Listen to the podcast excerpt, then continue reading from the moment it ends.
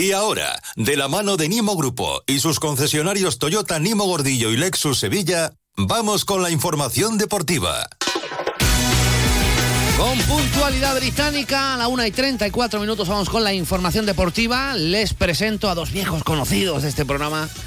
Onda Deportiva con Carlos Hidalgo y José Manuel Jiménez, compañeros. Buenas tardes. ¿Qué tal? Buenas tardes. Pero antes, antes de dar comienzo, eh, tenemos eh, algo importante que contarles. Tenemos un consejo, un consejo para, sí, un consejo para ustedes que eh, queremos eh, ofrecerles a esta hora, a la 1 y 34, consejos en más de uno Sevilla.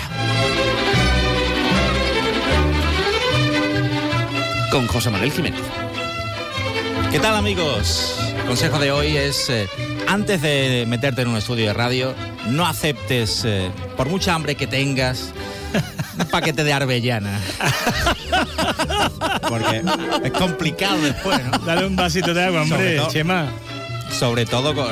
Sí, que no- lleva con un paluego para adelante y para atrás, que ya no sabe Complicado. izquierda derecha es complicado. Si de vez en cuando lo ven que se atasca. de toda ¿Se esa- acuerdan ustedes de, la- de aquella de, de aquellas casi primeras eh, comparecencias públicas en rueda de prensa del Sí, eh, de me he tragado una almendra. que decía sí sí Me he que comido fue una almendra. mítico mítico aquel verdad que no, no, no había otro momento de comerse una almendra ¿Pero que- quién se come una almendra? Sí, sí. Se come un parecer- Lo peor- ¿no? ¿Cómo se llamaba el ínclito señor? Simón. Simón, es verdad, sí. Fernando, ¿no?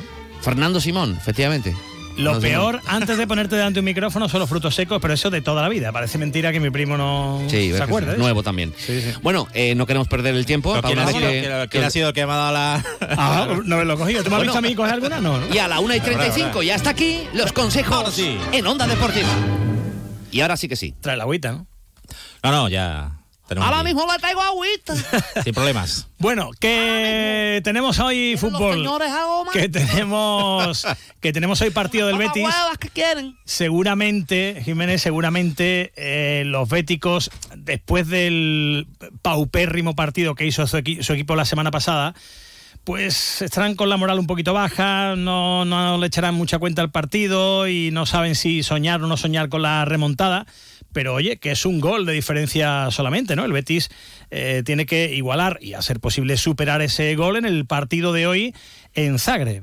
Hombre, hay varias formas de mirarlo. Claro, si te atienes a lo que pasó en el partido de ida, eh, si ves que el Betis en los últimos eh, dos partidos no ha sido capaz eh, de marcar un tanto, si ves la lista de convocados, si ves que solo hay 11 hombres eh, con ficha del primer equipo, bueno, pues la verdad es que todo esto nos invita a pensar en la remontada.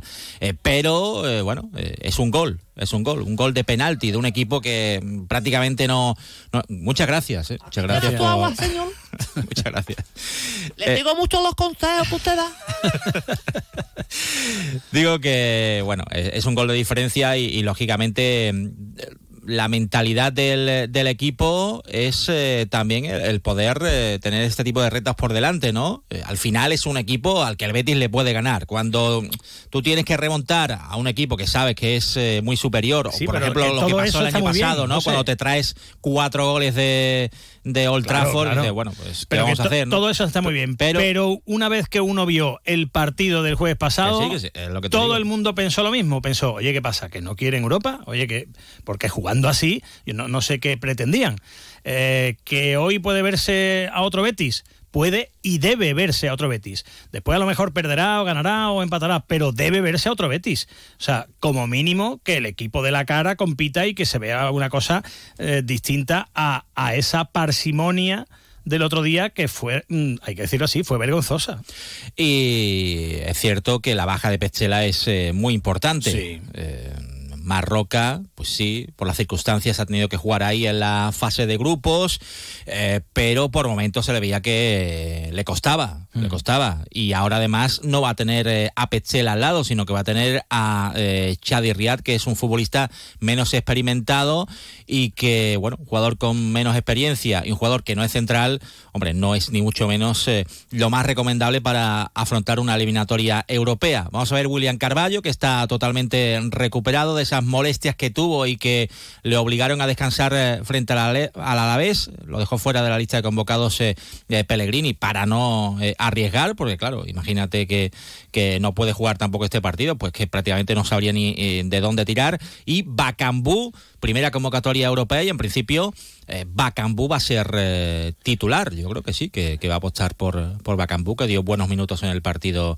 frente al Alavés. De momento es eh, el protagonista del cartel este, que siempre se hace un cartel en redes sociales y tal del partido, pues el, el, hombre que está en el centro es Cedric Bacambú, que efectivamente, pues después de esos buenos 25 minutos, pues imaginamos que será titular. De hecho, ¿Te atreves con algún posible 11? Bueno, yo creo que Ruiz Silva eh, va a seguir estando en portería con eh, Aitor Ruibal en el lateral eh, derecho, Xavi Riat y Marroca en el centro de la zaga, con Miranda como lateral izquierdo, ahí no hay otra opción.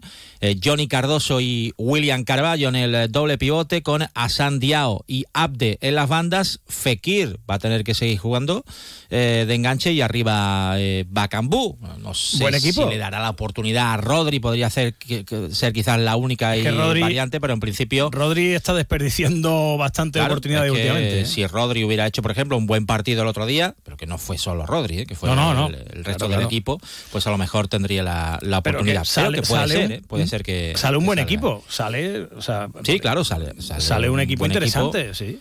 Eh, pero no hay tampoco muchas eh, más alternativas. Eh, vamos a ver, vamos a escuchar a Pellegrini, que lo que tiene claro es que el equipo tiene que salir con ese convencimiento de poder marcar pronto y darle la vuelta a la eliminatoria. La sensación es que los dos últimos partidos han sido dos partidos muy parejos, en el sentido de que defensivamente hemos andado muy bien en los dos, prácticamente no hemos tenido problema en la portería nuestra, que ofensivamente mejoramos con Alavés en relación al Dinamo en la cantidad de veces que llegamos, en cómo presionamos más arriba, en que estuvimos más cerca de, convertir los goles. Pero en el fútbol son todos los partidos distintos, así que podríamos venir de marcar cuatro goles en cada partido y estaríamos preocupados mañana de poder también volver a marcar. Así que estamos conscientes de que nos está faltando gol, que tenemos que crear un volumen ofensivo mayor, que mañana es una final, que vamos perdiendo 1-0 y hay que salir del primer minuto con la mentalidad y con el convencimiento de que somos capaces de dar la vuelta. Chadi, ¿tú qué tal? ¿Cómo estás? Eh, me imagino que como el vestuario, ¿no? Enrabietado por, por ese marcador de la ida, por esa jugada también de mala fortuna con el penalti, ¿no?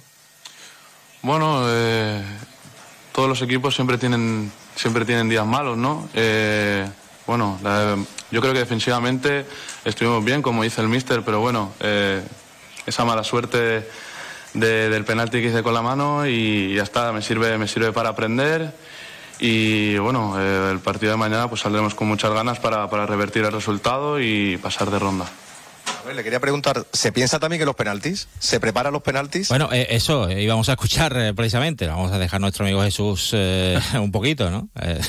que tome aire, porque los penaltis.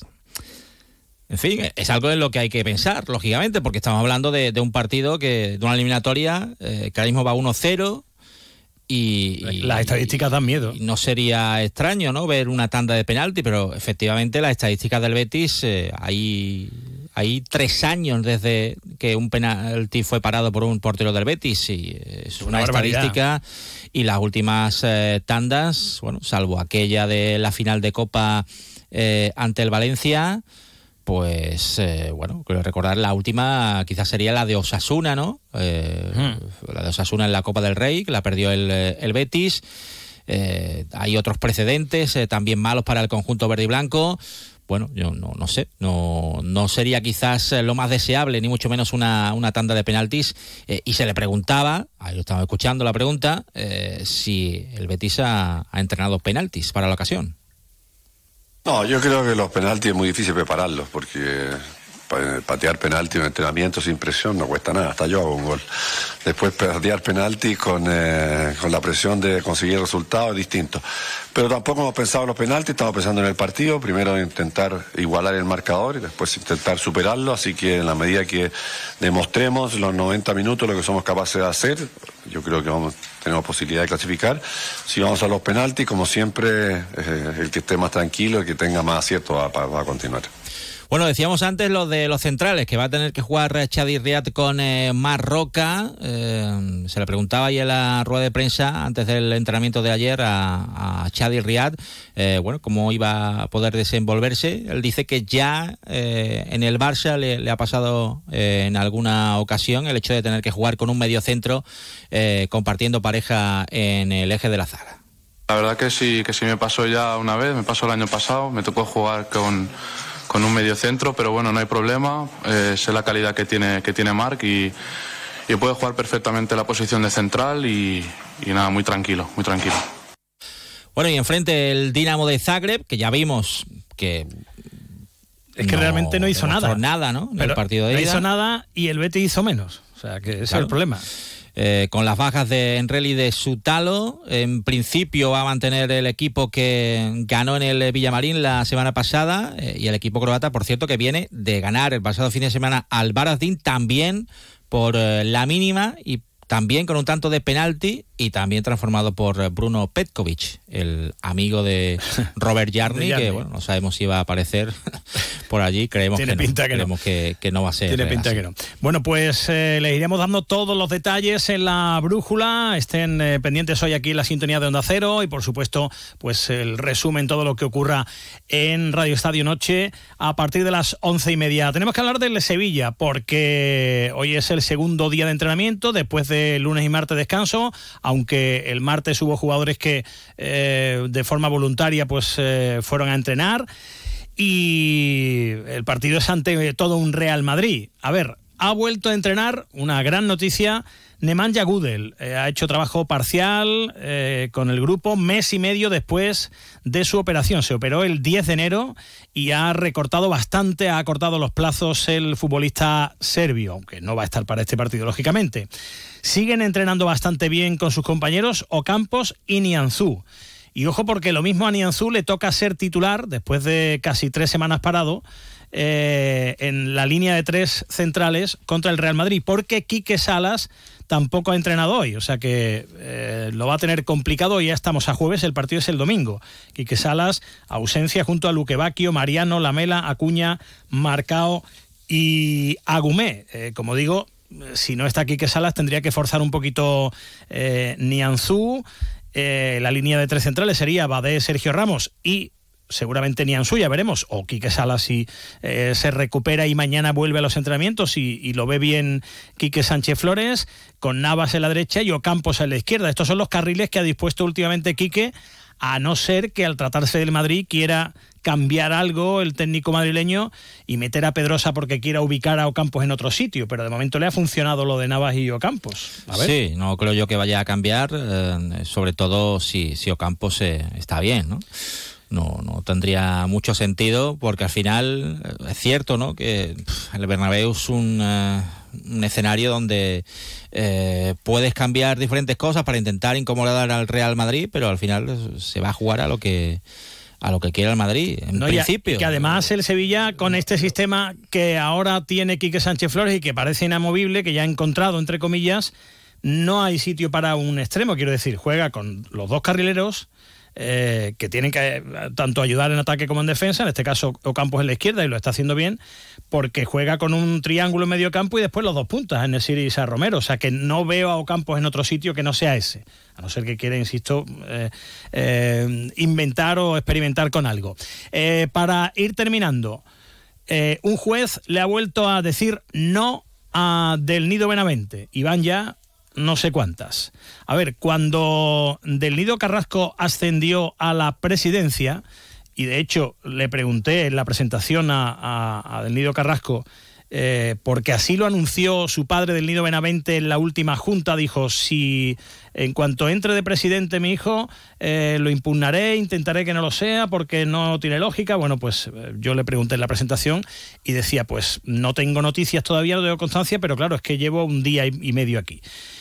Pues sí, eh, sí tuvo constancia posteriormente porque eh, del Nido Benavente se fue al juzgado de primera instancia número 10 de Sevilla para intentar revocar ese nombramiento. En esa solicitud judicial, del Nido Benavente pedía la dimisión de su hijo, pedía que se le impidiese representar a la familia en la Junta de Accionistas y pedía que no pudiese votar conforme a lo acordado con sus socios dentro del famoso pacto.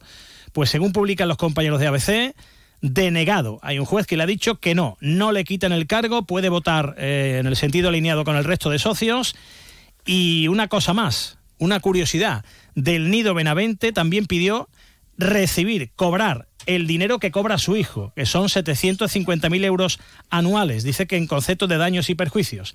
No decía del Nido Benavente, yo lo hago gratis, a mí no me importa el dinero porque a mí me sobra. Sí, sí. Pues no tanto. Eh, le han dicho que no, ahora tiene 20 días para un posible recurso, pero otra vez le han dicho que no. Pero si todo el mundo está metido en esto por pasta. En esto y en todo. bueno, sí, pero en, esto más, porque se mueve mucha. No, poderoso caballero es un Es un dinero. Es así, Menos tú, que vienes aquí de forma altruista todos los días, ¿verdad? Sí. demás? Yo sí. Sí. Yo vengo por amor. A, nosotros. A, los sí, sobre todo a vosotros. Adiós. Adiós. Adiós. Cuando conduces un Lexus NX híbrido o enchufable, respira seguridad. Sientes que la aceleración fluye, te sumerges en nuevas sensaciones, descubres que la carretera es tu elemento y que la vas a disfrutar como pez en el agua. Siéntete NX, pásatelo Lexus. Lexus Experience Amazing.